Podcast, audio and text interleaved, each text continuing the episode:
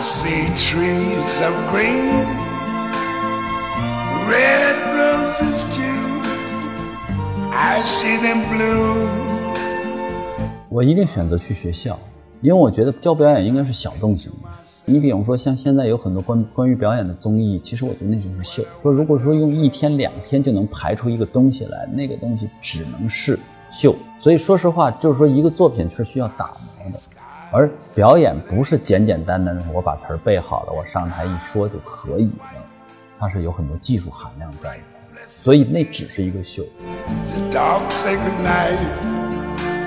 And I think to myself, 欢迎来到后浪剧场。后浪剧场既是一个戏剧表演类的图书品牌，也提供面向所有表演者的工作坊课程，是一个对剧组出租的排练场，还是一个交流情感与思想的空中剧场。我们畅聊与艺术有关的一切，最终指向每个人的日常生活。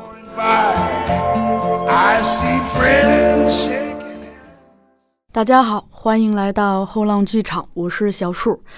二零一九年十二月十八日的下午，冯远征老师呢来到了我们办公室，为他的第一本表演专著《冯远征的表演课》签书。呃，当天冯老师神采奕奕，一口气签了一座山一样的数量。并边签边与我们聊了一些当下正在发生的，或者是他最近正在思考的与表演有关的现象和问题。我们还聊到了今年离开我们的几位戏剧人和电影人，比如中国戏剧史研究专家田本相先生，著名的翻译家和戏剧评论家童道明先生。和冯老师合作过《美丽上海》这部电影的彭小莲导演，以及仁义的青年演员导演班赞先生。冯老师记性特好，对很多过往的人事都如数家珍，十分亲切。签书结束后，我们带着冯老师参观了我们的培训教室和录音室，接着我们就做了一次专访，进一步聊一聊他的新书以及他对这个行业的一些思考。伴随着窗外校园球场上的打闹声以及办公室内的键盘声，我们从暖阳夕照聊到了日落黄昏。十分的珍贵。这期节目会同时生成视频、音频和文字，我们会优先发布音频，以以响本周日无法抵达现场的观众和读者。那么本期节目的片尾曲呢，是一个彩蛋。如果有人可以猜到冯老师的一片用心，也欢迎在本期节目下方或者后浪剧场的同名微博、豆瓣公众号留言，与我们互动。或者您有什么想要对冯老师说的话，也欢迎和我们互动。好了，那咱们就开始本期的节目吧。后浪剧场的朋友们，呃，大家好，呃，我是冯远征，出了一个关于表演的小册子，呃，我相信你是懂表演还是不懂表演的人。那我相信都能看懂它。我也希望，呃，你们通过这个小册子了解表演。就冯老师，咱们这个书名叫《冯远征的表演课》，啊听起来是特别的硬核。啊，对于大众读者来说，那个可不可以读呢？那肯定是可以读的，因为我一直希望能够出一本，就是能让普通的人就能看懂的一个关于表演的书。呃，当然，我那个微博上也经常有人会留说，你能不能给我们讲讲表演呀、什么的？我说我确实表演这个东西要展开了讲，那就不是一一一时两时的就能够一个一条微博、两条微博就可以给你解释清楚的。呃，所以我也是一直希望能够让不懂这个专业的人能够看懂，让懂这个专业的人能够看到一目了然。因为很多关于表演的书都很厚，厚的原因它可能有很多分析性的或者很多，嗯，我我认为就是读完了以后，其实这里头可能三句话、四句话就能说清楚的事儿，他用了十篇纸，所以其实这个可能有的时候不光是就是让我觉得有点绕，同时还有一些就是觉得本来是能够很简单的事，你干嘛要用那么大的形容，去去去去去去把这个问题分析到那个样子呢？所以，而且其实可能更多的观众在看在看一个角色的时候，并不是一个，并不是一个看到你说了一句话，想到你十句话背后的，呃，所谓叫潜台词，而其实他就看一个是结果。那观演员给予观众的其实也是一个结果，就是说我可能是有很多所谓的分析出来的潜台词，但其实在传递给你的可能就这一句话，而这一句话就像有一句话说的：一千个人演哈姆雷特是一千个哈姆雷特。或者一千个人看哈姆雷特是一千个哈姆雷特，为什么？是因为每个人心目中都有一个评判，而这个评判跟剧本没有多大关系，跟他的阅历有关系。所以，我我就希望能够用一个，我为什么发这个的时候，我就说我写了一本关于表演的小册子，我就是说，别让观众有那么强的期期望值，说这个理论有多深厚，其实就是简单的告诉他表演是怎么回事，学习表演应该从哪入手。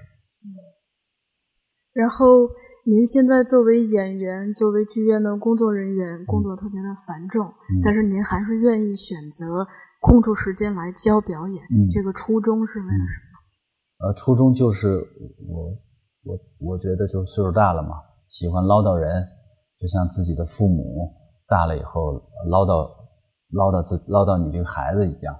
小时候不觉得这个，你老说我呀，大了的时候突然发现，家长都是在用经验。去告诉你怎么做人，怎么生活，所以我可能也到了这个时候了吧。就是所以我没有孩子，没法唠叨别人，那我就想唠叨唠叨新进剧院的那些年轻演员。他们因为确实我发现，就是很多年轻人在学习的过程中，他们对表演其实可能会有一些误解，或者可能我有些方法已经过时了。那我希望能够我现在积累的经验，包括我在德国学的 g o t o s 的。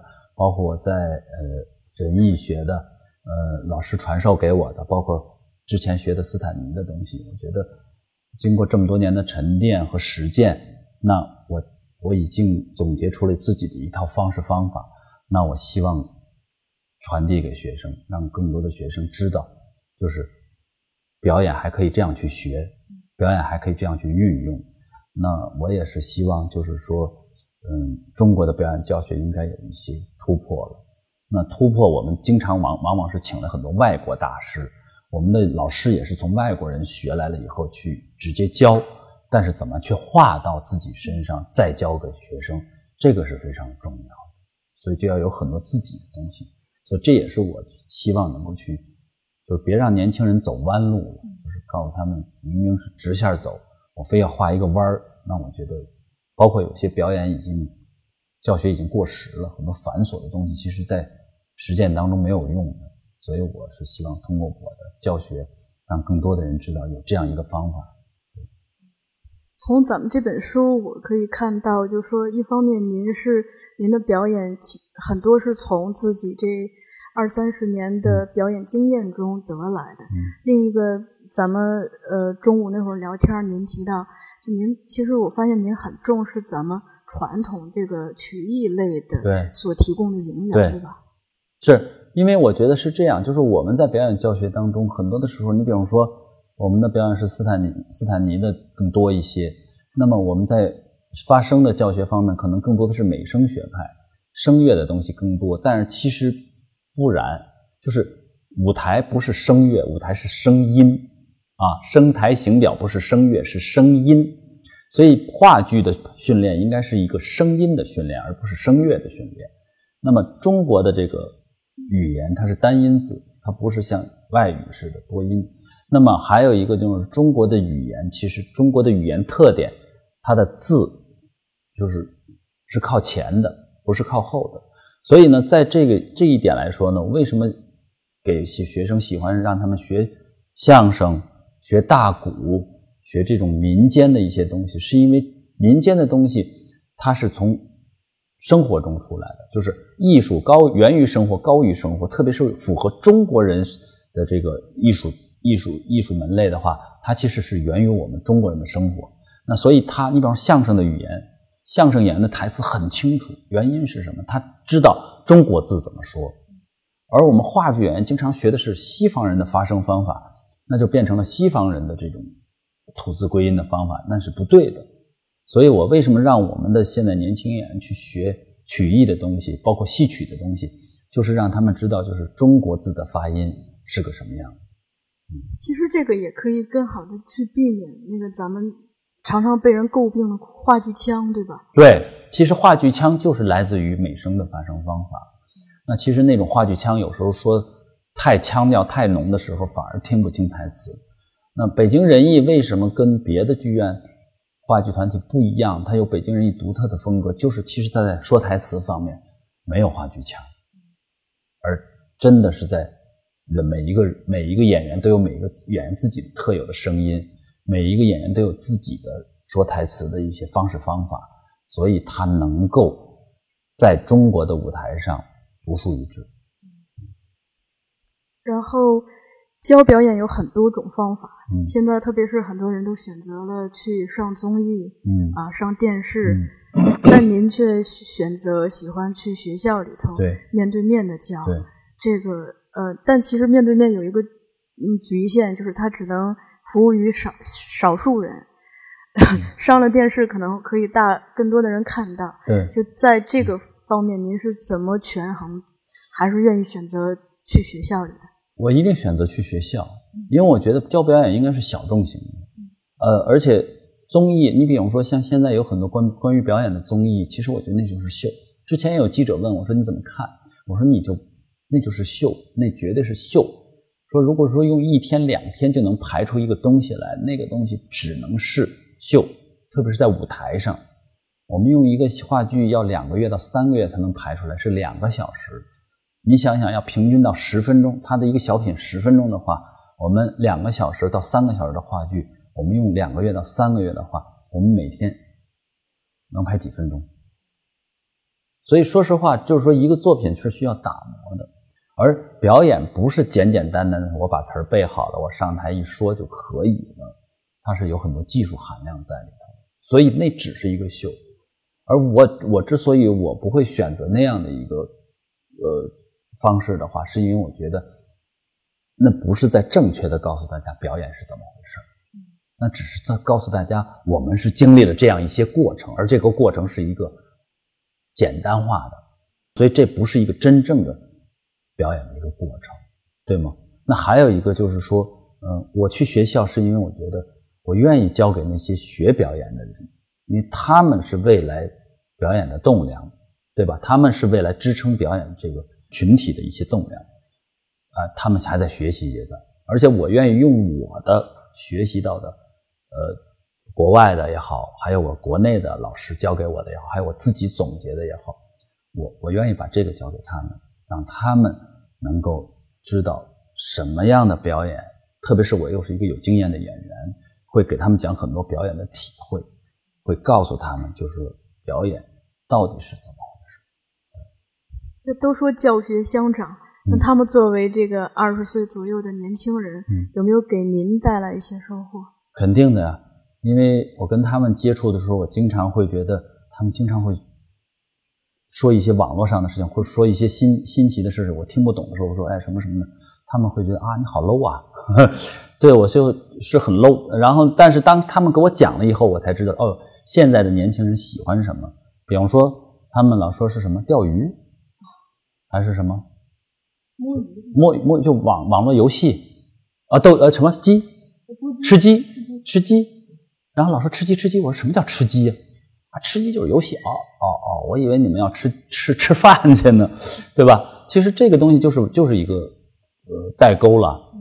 但是有的时候我给他们教表演的时候，我给他们讲一些专业性东西，或者我再给他们讲一些嗯表演上有意思的东西，他们张着嘴或者哦原来是这样，我说你看你们也有 low 的时候，就是特别有一种满足感，然后也能够通过跟他们接触了解年轻人是想什么，而且跟他们在一起你会发现你的心态也年轻了。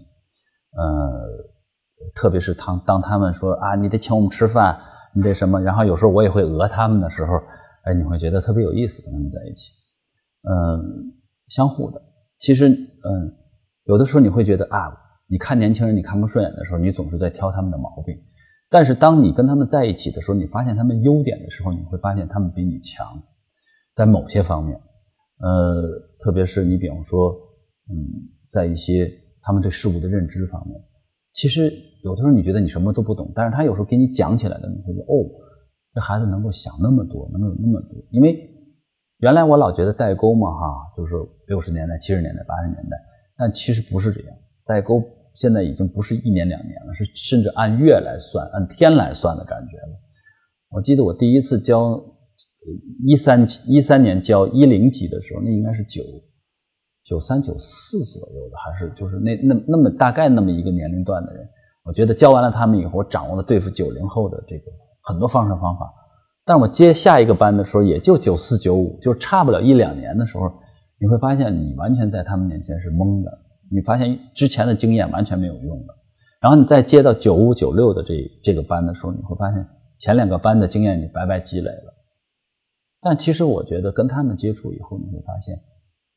如果是按同龄算的话，我十八，他十八的时候，他的十八真的比我们精彩啊！我们的十八可能就弹球、拍方宝，女孩跳皮筋儿，对吧？我们下河捉鱼、粘鸡鸟、放风筝，但是人家是在很现代化的呃电脑或者平板或者手机上就可以知道各种知识，玩各种游戏。然后他们的这个接触的东西是五彩斑五彩斑斓的，所以对于我们来说，其实如果按照同龄来说，那我们的世界，我们的真的没有他们精彩，我们很朴素，我们的知识面没有他们那么宽，所以现在看来就是说，我们不要去轻易的对下一代下定论，我们应该先去尊重他们，我们还要去，我们的经验固然他们是没有的。但是他们的有些知识也是我们需要他们教给我的，所以这也是我特别喜欢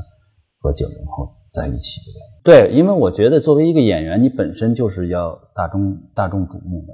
那大大众当用了这些东西，尽管可尽管有些时候给你剪的让你觉得很很很有意思、很可笑或者很很无奈哈，但是其实我觉得是对的。为什么？因为第一，他们快乐了，那你做这个职业就是应该让人快乐的。愉快的或者愉悦的，当然有的戏会让人悲伤。当然，我的那个不要和陌生人说话，经常会让人恐怖。我觉得也是个好事儿，是吧？反正能吓唬吓唬他们。但是，当然也是玩笑。我只是想说，这个这一切，你用什么心态来接受这些？他能够跟你有互动，说明他喜欢你。他能够用你的表情包，说明他真的觉得能用到这个东西是是是是是合适的。那作为我个人来说，我觉得跟他们互动是一个了解观众的过程，跟他们互动也是能够让他们了解你的一个过程。我觉得心态很重要，因为你如果整天愤怒，不许用，不许用，那你就别当演员了，对吧？那如果他们愿意用，我觉得这是一个演员的幸福。呃，一个不要和陌生人说话是零一年拍，零一年播出的，那么走到今天十九年了，那十八九年了，那么真。呃，真的到今天为止，还有人提及，还有人用这个表情包，还有人能够见到你说你是我童年的阴影，那我觉得这是一个演员幸福的事。嗯嗯。呃，现在还有一个现象是，很多年轻的演员等于有的还没来得及去学表演，但是他已经拥有了大量的这个人气和流量。嗯。呃，我不知道您怎么看这个现象？时代，时代发展。流量是什么？流量就是开闸放水，哗就冲出去了，是吧？这是这是肯定的。但是我觉得时代有有一部分人喜欢她的容貌，对吧？女为悦己者容，这是老话哈。那么这个现在的男也可以为悦己者容，我觉得也是一个时尚。我我觉得其实挺好，因为这是时代需求，你不能去说呃。五 G 来了，我们不接受，对吧？我们不接受，我们就肯定是落后。但五 G 一定会有它的好，也同会会有，同时会有它的弊端。那怎么样去认知它？你如果说拒绝接受，那你可能就跟不上时代了，对吧？你的网速就没有那么快了。但如果你要是接受它，那你就要认清它是有有利和有弊的。呃，像表演也是这样，就是说。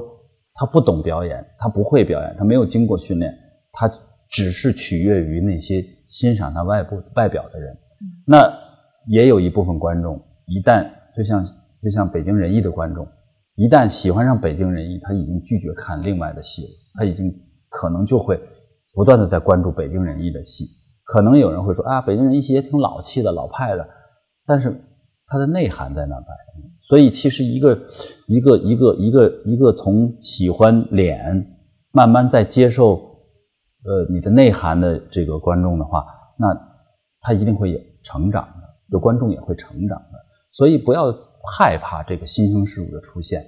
我觉得有些人却反对我，我不，我觉得鲜肉挺好的呀，起码他长得好看吧，对吧？还有一个就是流量也挺好的呀，因为起码后边的人能挣钱啊，通过他，他也能通过这个流量挣钱呀，对吧？所以水涨船高，那他能挣到比老戏骨的钱多的人，是因为哗水在那儿摆着呢，流量在那儿摆着呢。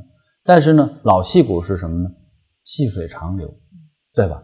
他不会哗一下冲走了，哎，细水长流。所以其实我觉得，作为一个有有有有经历的人，那么你能坚持到今天，你还做演员，那说明你是有实力的。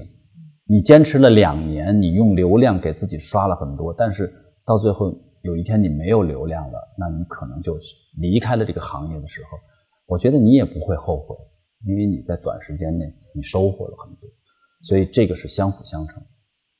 我们之前在网上看到您对这个今年《少年的你》里头易烊千玺的表演啊给了肯定。嗯，就我不知道在这种年轻的演员中，除了他，您还有还有哪些是您觉得还挺不错的苗子的？呃。年轻的，我觉得像那个，呃，像那个，像那个，那个，那个，那个，那个，那个，那个，那个，呃，周冬雨啊，嗯，啊，马思纯呢，我一直，我一直还是，包括马思纯前前去年前年演的一个电视剧，我还追了几，呃，追了几集，追了看了看，我觉得起码他是努力认真的。就是年轻人，其实我觉得不在于你的，你的演技的纯熟肯定比不过老演员，但是其实只要努力，你会能够被注意到的。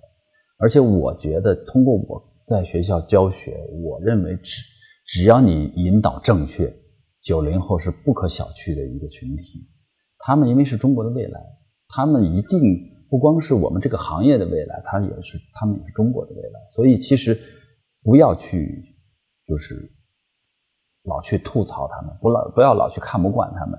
我们十八九岁的时候，我们在我们青春年少的时候，也会被被我们的长辈看看不惯。但是我们走到今天，突然发现，哎，你成了这个社会的顶梁柱的时候，大家都在说，哎呀，幸亏有你们在呀，下面不行啊。但其实不是，因为我们在那个时候上面也说你不行。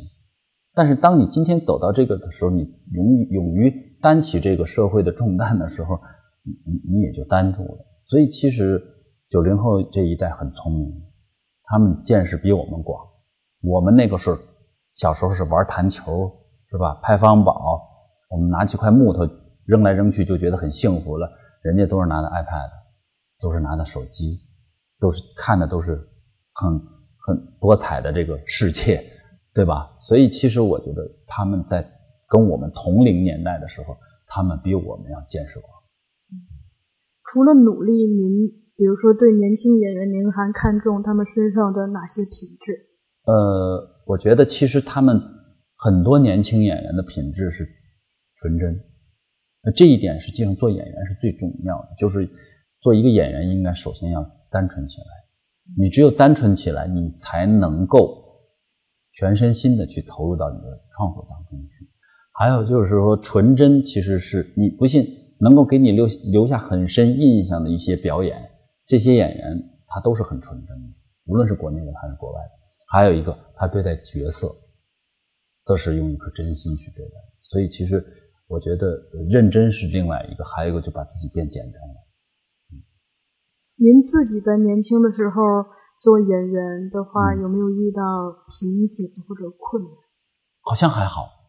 为什么？因为我们这一代啊，有一个最大的特点，就做事认真。嗯那我在学业余学习表演的时候，那我们一群业余的人，老觉得自己像艺术家，看大量的剧本。那会儿剧本没有现在那么好找，说。拿手机一搜就行了，我们得去到图书馆去借，对吧？图书馆借也还得看有还没有。那嗯，还有一个坐在一起就讨论表演是什么，看了看了一个好的电影或者好的话剧，下来就去谈论。所以其实那个很多，我觉得那个很多名著的阅读，我是在那个时候积累的。那有些时候再拿起来的时候，你会发现你那时候阅读的印象和现在阅读又不一样了，说明我成熟了。嗯，瓶颈我为什么没有遇到？因为我从年轻的时候就长得不好看，所以呢。那个是瓶颈，就是说老质疑自己的长相，嗯，因为那个时候审美，大家喜欢浓眉大眼啊，呃，唐国强老师啊，朱时茂老师啊，那都是那个时候的，呃，大家认知的最好的哈，要呃是没有帅到他们那个样子，但是老师也看着我说，你又丑又没丑到陈佩斯那样，所以你演什么？所以那个是我最大的一个瓶颈，就是干还是不干的时候。当然，我干了这一行以后，其实我觉得我还是蛮顺的，因为我在考电影学院的考场上就遇到了我的人生当中的第一个把我领进电影这个大门的张暖心老师。那我跟他排完电影以后回来以后，有一个导演就拍电视剧的，就听说张暖心用了一个年轻小孩，就专门跑北京把我带到武汉去拍戏。那回来以后，我就考上人艺了啊，所以从那以后就特别顺。然后进了人艺没一年。我就遇到了德国的这个教授，然后他就希望我去德国，然后我也没去，到最后一直耗到八九年去了德国。那回来以后，遇上了我现在的太太安妮。那么当时她是一个著名的女演员。那后来我等于是，我觉得我人生中一直在遇到帮助我的人啊，我无论是事业上还是生活上，其实呃到后半程都是很很，我认为还算是顺利的。嗯，您刚提到的这个带您去武汉的导演是刘苗苗导演吗？哦，不是，不是，不是，不是，是一个已经不在了的，非当时非常年轻，后来很快就去世的一个导演。像现在人艺这帮学生们招上来，您会推荐他们读书吗？对我，我，我，我不会，他们我不会推荐他们读大量的书，我会推推荐他们读大量的剧本。啊啊，所以当剧院说，呃。就开班仪式，我说我希望剧院以剧院的名义送给他们礼物，嗯，所以送给他们了茶馆的舞台艺术、雷雨的舞台艺术、蔡文姬的舞台艺术，啊，还送给他们北京人艺，当然现在还没到七十周年哈，是六十周年出的一本画册，嗯，啊，每人送给他们一套，那还送给他们每人一个笔记本，啊，我跟他们说，我希望半个半年不用不了半年，你们再跟我们要。你们再跟我要啊，我笔记本笔记本是吧？或者我书读完了，我说这一点剧院特别支持。当时，呃，我们那个其他的演员队的呃领导还不大问说送哪一本啊？我说能要都送就都送啊，这几本书。后来问院里头，院里头说都送，说既然他们来了就都送他们，咱们不要太小气，而且他们需要。所以其实，在这一点来说，我觉得就是。现因为我也能够意识到，就是现在在艺术院校的很多学生阅读量很少。我觉得先不要推荐他们读书，先要推荐他们读剧本。学会了阅读以后，然后再推荐他们读书。所以这一点，我觉得呃，我为什么在前些年开展了演青年演员的培训计划里头有一个朗读剧本的这个这个这个这个工作，就是因为我觉得我们的剧本阅读量太少。通过这些让他们读大量的剧本来丰富。其实读剧本的过程就是在认识一个新的剧本，同时增加自己的文学知识啊，增加自己的阅读量，然后增加自己对剧本的理解和对人物的分析。现在我们也就是经过，比如说高以翔事件，就大等于是让大众意识到演员的是工作环境其实是并没有想象中的好。特别是经常通宵的去拍大夜这些，您您是怎么看这个这个生存现状的？我觉得挺可惜。呃，首先他他他他去世的挺可惜。我觉得还有一个可惜就是说，让大众理解我们这个职业的时间有点晚了。对，之前一直在说你们挣钱了多少，你们怎么怎么样怎么样，你们想整天在。好像是纸醉金迷、吃香的喝辣的，其实不是那样。我经常之前几年我就跟很多朋友就是说啊，你们这圈怎么怎么样？我当时就说，我说我告诉你们，我们一年也就那么两三次走在红毯上，穿着西服，我们剩下的时间都是在片场度过。我说你如果愿意的话，你能不能去跟我吃三个月的盒饭呢？对吧？我说你如果愿意的话，我到片场的时候，我站着你也站着，我坐着你在坐着。我去三零下三十度的室外拍戏，我在外头待多长时间，你跟我在外头待多长时间，可以吗？我穿多厚，你穿多厚。其实，其实为什么我我之前我不是在抱怨啊？你选择了，就你一定要接受这个。现实接受这个行业的这种特质，但是呢，我觉得大众对它的不了解，是因为有的时候我们在引导上，我们在报道上，啊，都会觉得，你看你们啊，跑一跑就拿钱了，他殊不知这个跑的过程中会死人的，嗯，对吧？他殊不知这个跑的过程中会有危险的，所以其实，在某一瞬间，去高以翔这件事情，我觉得在某一瞬间是让大众。突然又警醒了一下，说：“哦，原来你们这么苦。”所以其实我觉得应该早一些让这个就是大众知道这个行业的苦，就跟很多电视台，我觉得经常在艺考的时候去报道：“哎呀，考试怎么样啊？做演员梦，我要怎么成为什么什么的明星什么什么。”后来有一次有一个电视台就采访说：“你怎么你能不能鼓励这些考生？”我说：“我不想鼓励。”我说有些人根本做不了演员，你们在误导这些人。我说你们能不能做一期，比方说明年艺考了，你们能不能做一期十年前毕业的那些考生们，就毕业的大在中戏电影学院毕业，还有多少还干这个行业？我说你们报一报这个行不行？当然他们不愿意报，因为怕对艺考有影响。但是确实是有多少人还干这个职业？就是十年前毕业的有多少人还干这个职业？所以这个一点你要问他为什么你没有干，让他说出来他为什么没有干。我觉得这一点是给那些考生一个特别好的教育，就是说你想好了没有？你光做一个明星梦，对吧？中国一年能出几个？出不来几个，对吧？十年能出几个？你数数一数也出不来几个。所以，其实这一点来说，我觉得我们有时候不够理智。那在这一点上，我觉得高以翔事件可能突然会让大众理智一些，对这个行业更清楚一些。那也让我们这个行业当中人理智一些，不要太疯狂，对吧？为什么要去做那样的事情？那么，这行业内人士也是电视台，你为什么要做这样超越人体极限的事情，去让艺人去做？所以，这其实是是件坏事，也是件好事。我身旁就是咱们这个录音室嘛，也采访过一些一线的演员。嗯，我通过跟他们聊天了解到，一个是他们会提到，基本上做演员的没几个胃好的。嗯，啊，另一个是其实常年睡的是那个旅店，就很少睡在自己的床上。对，嗯，对。